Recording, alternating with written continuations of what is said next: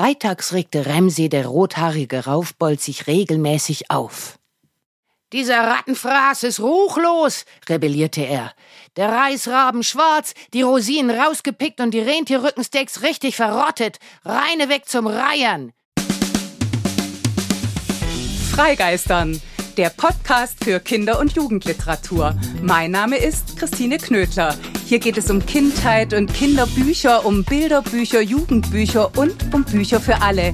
Ihr findet spannende Themen und Gespräche, es gibt Buchtipps und manchmal Verrisse. Und bei uns kommen die zu Wort, die schreiben, zeichnen, lesen.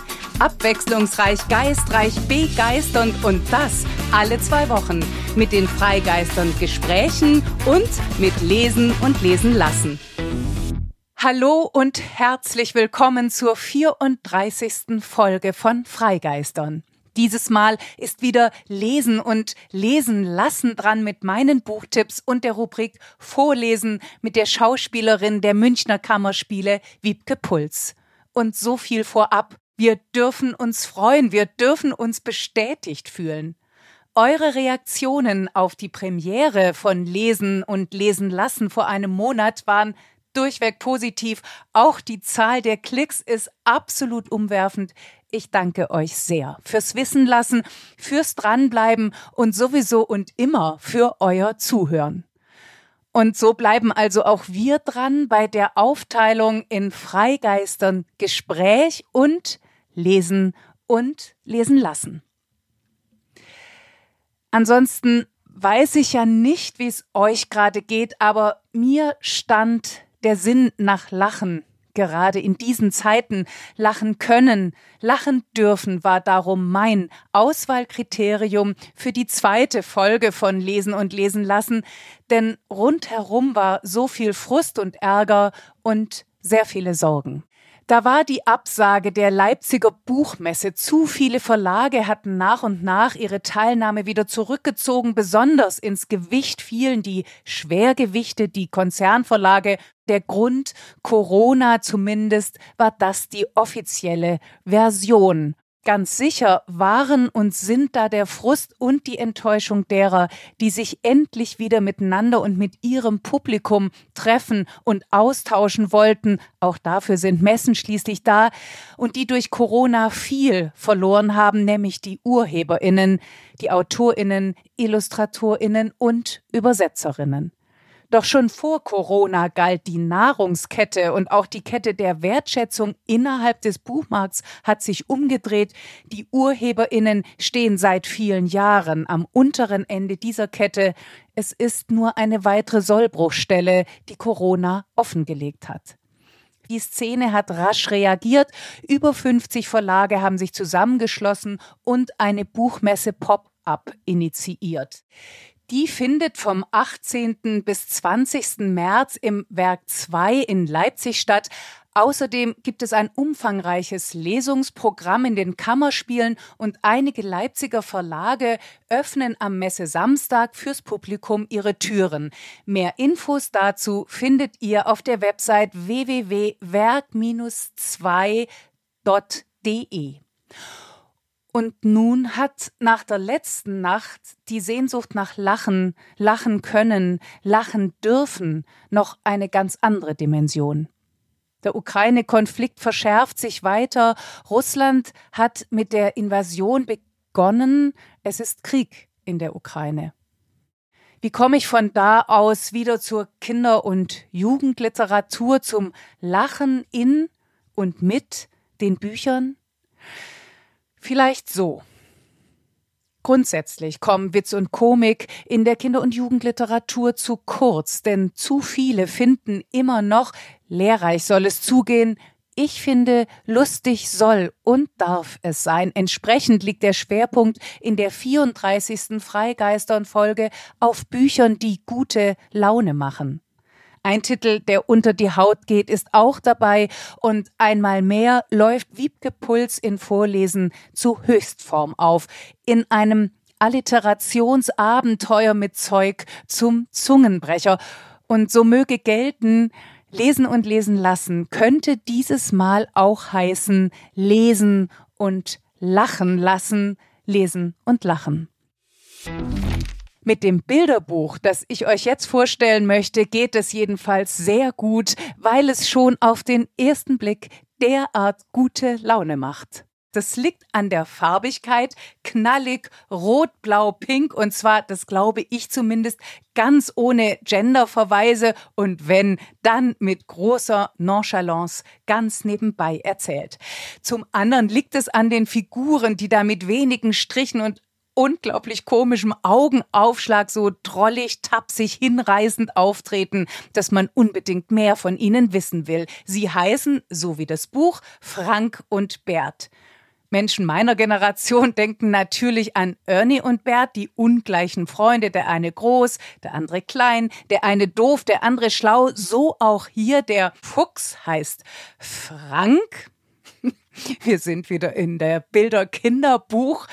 Alliterationsmaschinerie. Der Bär heißt Bert, der eine ist klein, der andere groß, der eine dünn, der andere dick, der eine trägt eine blaue Mütze, der andere einen pinkfarbenen Schal, der eine ist schlau, ratet mal wer, der andere ist nicht ganz so schlau. Frank und Bert ist jedenfalls frischer als druckfrisch im Koppenrad Verlag erschienen. Offiziell kommt das großformatige und wie ich finde großartige Bilderbuch in vier Tagen raus, nämlich am 28. Februar. Aber ich glaube, ich darf jetzt schon was dazu sagen. Es ist für Kinder ab drei Jahren gezeichnet und geschrieben hat Chris Naylor Ballesteros, lakonisch punktgenau übersetzt hat Hannah Schmitz, ein Genuss umso unverständlicher ist, warum Ihr Name nur im Impressum auftaucht. Ich dachte, das gibt es heute gar nicht mehr, dass man nach den Namen der Übersetzerinnen suchen muss. Immerhin passt das Suchen und das Finden oder besser das Verstecken vortrefflich zur Geschichte, dazu später mehr. Den Autor und Zeichner Chris Naylor Ballesteros könntet ihr kennen. Vor zwei Jahren, nämlich 2020, ist sein Bilderbuch Der Koffer erschienen. Wir haben bei Freigeistern über diese außerordentliche Geschichte zum Thema Flucht, Ankommen, Toleranz und Gastfreundschaft gesprochen.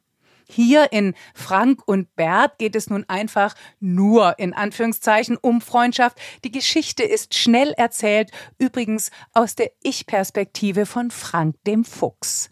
Bär Bert liebt es, sich zu verstecken, das weiß Frank. Sie haben es ja schon zigmal gespielt. Nur hat Bert keine Ahnung, wie Verstecken geht. Frank zählt bis zehn, Augen zu. Bert ist zehn Meter gegen den Wind zu sehen und das liegt nicht am pinkfarbenen Schal. Also gewinnt immer Frank. Aber Frank ist ja ein Freund und zwar ein guter Freund. Also lässt er Bert gewinnen. Wie? Das schaut ihr euch am besten selbst an und lest die Geschichte und genießt den leichtfüßig eleganten Bärenhops über Berg und Tal, genießt Franks Pragmatismus und Herzlichkeit und vor allem das Spiel mit den Blicken, mit den Augenblicken eben, denn die sind ganz und gar großartig. Wer am Ende wirklich der Schlaue und wer der Doofe ist, Lasst euch überraschen und folgt einfach dem roten Erzählfaden, nein, dem pinkfarbenen Schalfaden. Lachen garantiert. Weiter geht's mit dem Kinderbuch und wo es sonst so oft heißt, innerhalb der Kinder- und Jugendbuchszene lehrreich soll es sein, sag ich heute, lustig soll es sein. Hier heult, wie gesagt, der Sturm ums Haus, das passt, vom Wind verweht, sind Haut und Haar haarsträubend oder eher das Gegenteil geht es im neuen Kinderbuch des Frankfurter Zeichners und Autors Jörg Mühle zu und so viel vorweg. Mit Als Papas Haare Ferien machten, hat Jörg Mühle sich selbst übertroffen. Und das will was heißen. Schließlich hat er schon zuvor einen Treffer nach dem anderen gelandet und große Kunst für kleine Kinder hingelegt, etwa mit seinen Pappbilderbüchern rund um den kleinen Hasen, nur noch kurz die Ohren kraulen, tupfst du mir die Tränen ab oder Badetag für Hasenkind. Genauso mit seinen umwerfenden Illustrationen, zum Beispiel der Geschichten von Ulrich Hub an der Arche um acht oder lahme Ente, blindes Huhn. Wir haben ja hier in Freigeistern schon nach Strich und Faden geschwärmt.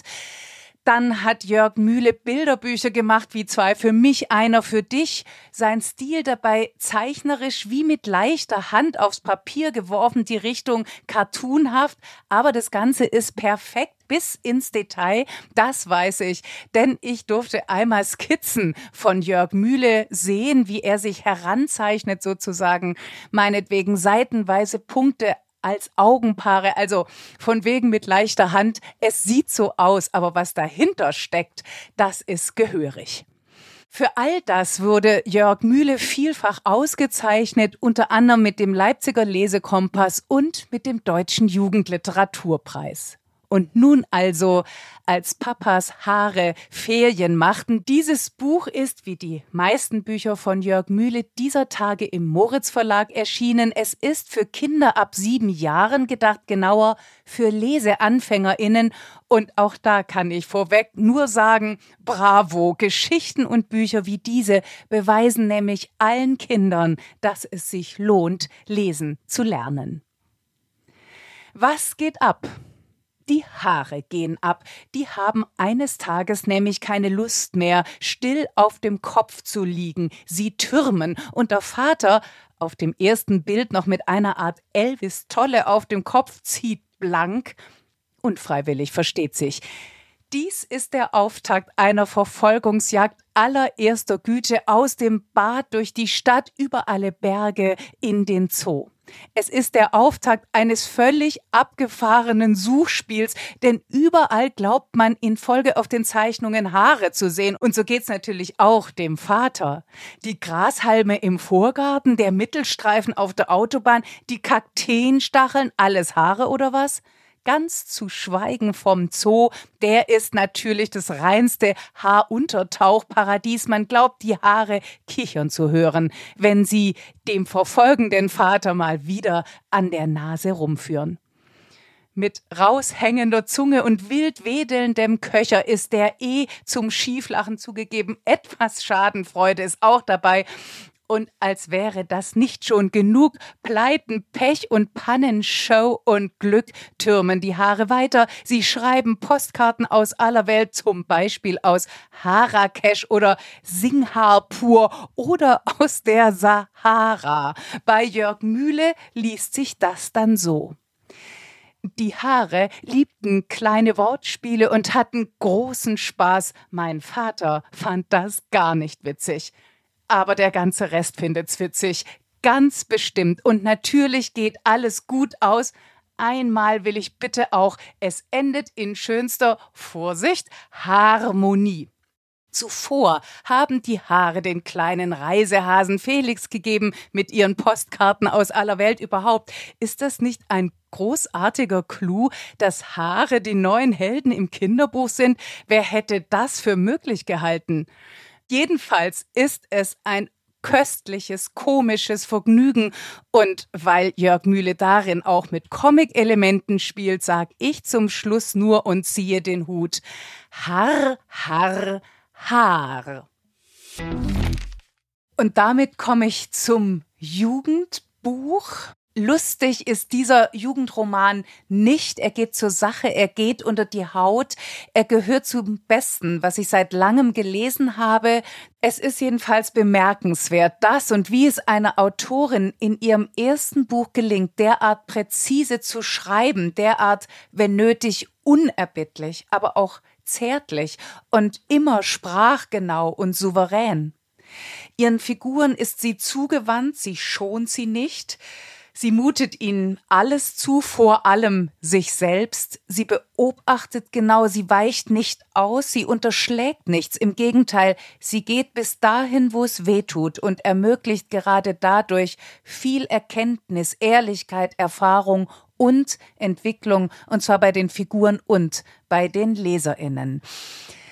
Die Autorin ist Juliane Pickel. Ihr Roman Krummer Hund ist im März 2021 bei Beels und Gelberg erschienen für LeserInnen ab 14 Jahren. Und Juliane Pickel hat schon jetzt viele Preise dafür bekommen, unter anderem den Jahreslux 2021 der Zeit und Radio Bremen und den Peter Hertling Preis. Worum geht's? Daniel 15 ist der Ich-Erzähler seiner Geschichte. Sein geliebter Hund ist tot. Schon die Überschrift des ersten Kapitels schlägt ein. Hundemörder steht da. Gemeint ist der Tierarzt, der den Hund eingeschläfert hat. Ausgerechnet mit ihm, dem Doc, bandelt Daniels Mutter an, und zwar in dieser Situation. Dies ist kein Auftakt einer Geschichte, es ist ein Aufschlag immer wieder schlägt Daniel zu. Er schlägt zu, er schlägt kaputt, er zerkratzt das Auto des Docs, er tritt, er schubst. Seine Wut, die sich da aufgestaut hat und um die es sehr wesentlich geht im Buch, schlägt um in unkontrollierbare Zerstörungswut und allein wie Juliane Pickel diese Glut beschreibt, fast schon seziert, verschlägt dann wiederum den Atem. Anfälle nennt Daniels Mutter diese Wutausbrüche. Wenn ihr Sohn außer sich gerät, empfindet sie es als Angriff auf sich. Sie will, dass es aufhört. Daniel soll sich zusammenreißen. Dabei zerreißt es ihn. Gründe dafür gibt es genug. Daniels Vater ist vor einigen Jahren verschwunden, sang und klanglos, hat seine Gitarre ins Auto gepackt und ist weggefahren, nie mehr was gesehen oder gehört. Am Tag seines Verschwindens hatte er seinem Sohn aber noch eben jenen Hund geschenkt, der ist fortan Daniels Begleiter. Und vielleicht fliegt ja darum mit dem Tod des Hundes alles auf, gerade das verschüttete. Nämlich in dem Moment, als der Sohn die letzte Verbindung zu seinem Vater wortwörtlich im Garten begräbt. Es ist ein Tanz auf dem Pulverfass, denn nicht nur Daniel kann ja jederzeit und überall explodieren, das Leben kann jederzeit und überall um die Ohren fliegen, Menschen können verschwinden, Leben kann enden. Erstmal aber ändert sich das Leben von Daniel, denn nun ist da ja der Doc, der sehr viel netter ist, als es Daniel sozusagen lieb ist. Er scheint vor allen Dingen auch anders zu sein als die ganzen Kerls, die die Mutter vorher immer angeschleppt hatte. Außerdem ist da Daniels bester Freund Edgar. Die beiden sind ziemliche Nerds. Sie haben Alina auf dem Kieker. Alina ist die Eiskönigin der Klasse. Sie ist eiskalt. Sie verletzt die anderen, wo sie nur kann. Sie macht sie mit Worten klein. Sie macht vor nichts Halt. Und darum beobachten Edgar und Daniel sie. Sie sammeln, so könnte man sagen, Beweise. Sie wollen sowas wie Rache. Und fast ist es wie ein Spiel aus Kindertagen. Irgendwas zwischen Detektivspiel und Robin Hood. Doch dann passiert etwas. Alinas Bruder wird nach einer Party angefahren. Er stirbt. Jetzt bekommt die Suche nach Beweisen natürlich eine ganz andere Dimension. Denn wer hat Alinas Bruder auf dem Gewissen? Wer ist der Täter? Unterdrückte Gefühle, Trauer, Wut, Verrat, Verlassensein, Enttäuschung, noch mehr Wut, Schuld, alles gerät durcheinander. Was bleibt, sind unterschiedliche Wahrheiten, unterschiedliche Erinnerungen, unterschiedliche Perspektiven auf das, was war, was ist und was sein könnte, und es bleibt die ungeheure Kraft, weiterzumachen. Das Beste daran ist, dass es keine Erklärungen gibt. Stattdessen wird erzählt und es gibt diese Figuren, die wie Menschen sind, nie so, wie sie auf den ersten Blick wirken sondern unberechenbar, überraschend, voller Abgründe, voller Hoffnung, voller Zweifel, voller Angst, voller Zuwendung, Menschen eben. Wo der Hund begraben liegt, wer warum und durch wen auf den Hund gekommen ist, wer am Ende der krumme Hund ist und was es damit auf sich hat, das solltet ihr unbedingt selbst lesen. Krummer Hund ist jedenfalls viel mehr als eine Metapher. Es ist ein anspielungsreiches Versprechen, eine Redewendung. Und schließlich noch das Sachbuch. Das ist, wie ich finde, ein Buch der Stunde. Es ist höchste Zeit dafür, denn es ist ein wichtiges Buch. Dabei kommt es so heiter, fast harmlos daher. Großformatig, ein Wimmelbuch, grafisch reduziert sehen wir eine Baggerfahrerin, ein Möbelschlepper, zwei Kinder mit Schulranzen, eine Mutter mit Baby, aber auch Sisyphus, der den berühmten Steinberg aufwälzt oder Steinzeitmenschen, die ein Mammut jagen. Das Sachbuch alles Arbeit oder was von Mieke Scheier ist im August letzten Jahres bei Beels und Gelberg erschienen für Kinder ab fünf Jahren. Los geht's. Morgens, heißt es da, geht es oft hektisch zu, umblättern, denn die meisten Erwachsenen machen sich auf den Weg zur Arbeit und dann werden vor allem Fragen gestellt. Was ist ein Arbeitsplatz? Wann wurde Arbeit erfunden? Macht Arbeit Spaß? Gibt es für richtig wichtige Arbeit auch richtig viel Geld überhaupt? Gibt es wichtige und unwichtige Arbeit? Sieht Arbeit immer nach Arbeit aus? Wer bestimmt, welche Arbeit was wert ist? Und arbeiten nur Erwachsene?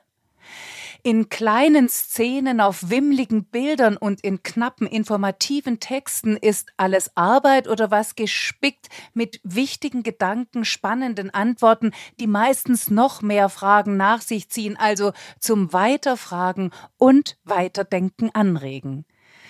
Allein der Unterschied zwischen Erwerbsarbeit, das ist die, für die es Geld gibt, und beispielsweise Haus- oder Familienarbeit, das ist die, die nicht bezahlt wird, ist ein Türöffner zu wesentlichen Themen, ebenso wie die Fragen, warum Frauen weniger verdienen als Männer, welcher Zusammenhang zwischen Art der Arbeit und Armut besteht, bis hin zur Info zu Kinderarbeit in armen Ländern. Das ist doch echt unfair, kommentiert ein Kind mit Schulranzen auf dem Rücken, also ein Kind, das zur Schule gehen und lernen darf.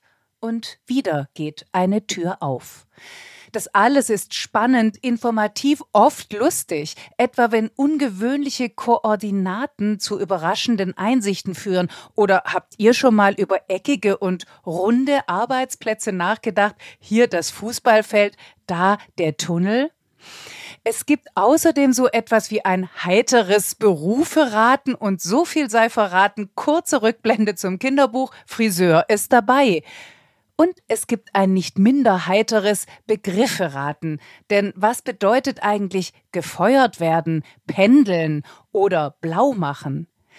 Da zieht die Illustratorin und Autorin Mieke Scheier vollends alle Register. Das Ergebnis ein längst fälliger Einblick in Geschichte, Bedingungen, Entwicklung von Arbeit, in globale Wirtschaftssysteme und die Mechanismen einer sogenannten sozialen Marktwirtschaft, die das Soziale aber aus dem Blick verloren hat. Und ein kenntnisreicher und dabei unterhaltsamer Überblick rund ums Thema Arbit die ist mehr als das halbe Leben. Man kann also gar nicht früh genug damit anfangen, sich die Frage zu stellen, alles Arbeit oder was? Darum unbedingt anschauen, lesen, weiter reden, weiter denken. Schließlich gilt nach wie vor, es gibt viel zu tun. Packen wir's an. Auf dieses Vorlesen freue ich mich seit Wochen, seit Wiebke Puls hier war und bei mir im improvisierten Studio aufgenommen hat, denn selten einmal konnte sie, die uns ja seit der zehnten Freigeistern Folge mit Lesungen beschenkt, derart zeigen, was sie drauf hat. Das Kinderbuch Drei drollige Dramen ist, wie der Titel nahelegt, nämlich ein absolut abgefahrenes Alliterationsabenteuer, ein Zungenbrecher. Und um so etwas einzulesen, braucht es eben eine Wortewirblerin, Silbensetzerin, Sprachspielerin, kurz eine kompetente, kluge Kunstkönnerin wie Wiebke Puls. Übrigens, ich darf bei den Aufnahmen ja immer zuhören und was Wiebke da gemacht hat, war viel mehr als einfach einsprechen es war dann eben doch ein Spiel, ein Ballett mit den Händen. Was für ein Erlebnis. Geschrieben und gestabreimt hat die große alte Dame der kanadischen Literatur, die Schriftstellerin, Lyrikerin und Literaturkritikerin Margaret Edward. Die Illustrationen sind von Dusan Petricic und Ebi Naumann hat die drolligen Dramen ins Deutsche übertragen und das ist in dem Fall wirklich Understatement bei so viel Fantasie, Freude, Fingerspitzengefühl für ein fulminantes Feuerwerk. Erschienen sind die drei drolligen Dramen im September letzten Jahres im Dörlemann Verlag für Leserinnen ab sieben Jahren. Im Buch treten auf die düstere Dorinda Baby Bob, Rüpel Ramsey, die wandernde Wanda, Witwe Wischwasch und die Wunderwäscherei. Und das Ganze ist so herrlich herzlich, schräg schaurig, schnurrig, witzig weise, zackig, zauberhaft, dass mir nur noch zu sagen bleibt, lest Leute, lest, lacht und lauscht. Rüpel Ramsey residierte in einer ramponierten, rechtwinkligen, rundum runtergekommenen Ruine mit einer Remise auf dem rückwärtigen Dach, einem Rübenkeller und einer rotierenden Drehtür. Rechts der Ruine ragten die Reste eines Ringwalls aus dem runtergetretenen Rasen. In Ramseys Räumen residierten in der Regel auch Ron, Rollo und Ruby, Ramseys rachsüchtige und raubeinige Restfamilie. Relativ rundlich, aber robust rasteten sie regelmäßig aus oder sie hingen in Ruhesesseln rum, schütteten riesige Mengen Rum in sich rein und rührten rund um die Uhr Rock'n'Roll-Raritäten. Während Ron in aller Ruhe Rennresultate runterratterte, schaffte Rollo Rosenkohl, Radicchio und rote Beete für Reisgerichte ran, sowie Rosinen, Runkelrüben und Rippchen vom Rhinoceros, Sie rollten Reptilien aus mit Ramses Rollholz, raspelten Rhabarber, rädelten Ravioli und grillten Rentierrückensteaks auf einem riesigen Rost. Der Reis war restlos angebrannt, die Rippchen rußig, die Ravioli ranzig und das Rhinoceros noch reichlich roh. Die Reptilien rissen aus, der Rhabarber wurde runzlig und die Rentierrückensteaks rochen nach Resteverwertung. Freitags regte Ramsey, der rothaarige Raufbold, sich regelmäßig auf. Dieser Rattenfraß ist ruchlos, rebellierte er. Der Reisraben schwarz, die Rosinen rausgepickt und die Rentierrückensteaks richtig verrottet. Reine weg zum Reiern. Ramsey, du roher, repulsiver, rothaariger Rabauke, rüder Rüpel, reiß dich zusammen, raunsten Ron, Rollo und Ruby, Ramseys raubeinige Restfamilie. Reg dich ab, du Raudi! Regt euch selber ab! raunzte Ramsey. Die drei rauflustigen Raubeine richteten sich auf, rollten die Ärmel hoch, rannten wie rasend hinter Ramsey her und schleuderten ihm Radkappen, Schraubenschlüssel, rumliegendes Räderwerk und Röhrenradios in den Rücken.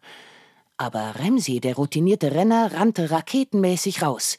Erst hoch zur Remise, dann runter in den Rübenkeller, die rotierende Drehtür rein und raus, bis seine robuste, aber rundliche Restfamilie röchelnd nach einer Ruhepause rief.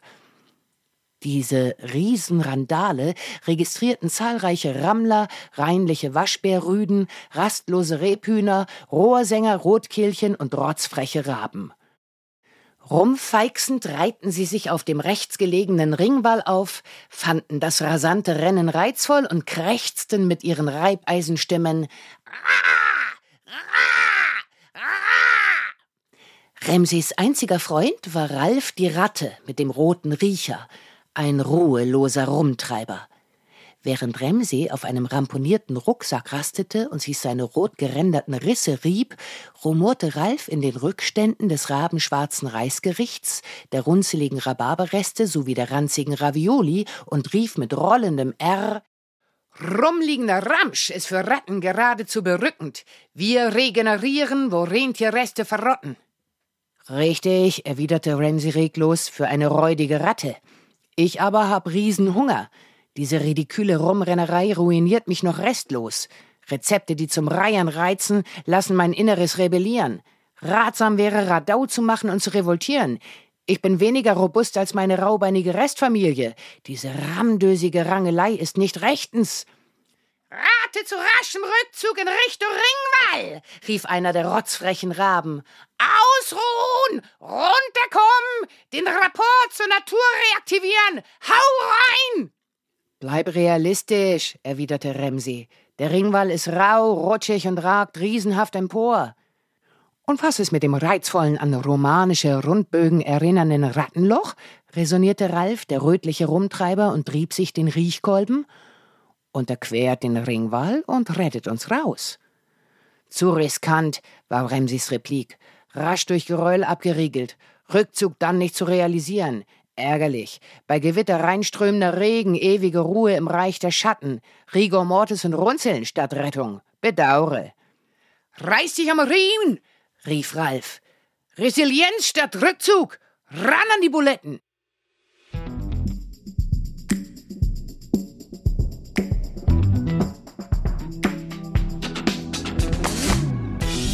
Das war's für heute. Ich hoffe, ihr hattet und habt bei Lesen und Lesen lassen viel zu lachen. Und ich danke euch wie immer fürs Zuhören. Mehr Infos zu den Büchern, von denen heute die Rede war, mehr Infos über uns und alle bisherigen Folgen findet ihr auf unserer Website freigeistern.com. Ach ja, und bei Instagram sind wir ja nun auch. Ich freue mich, wenn ihr uns dort folgt. Und ich freue mich, wenn wir uns in zwei Wochen wieder hören zum nächsten Freigeistern-Gespräch. Meine Gäste sind dann die Autorin Dieter Zipfel und der Autor Finn Ole Heinrich. Bis dahin, lasst es euch gut gehen. Tschüss.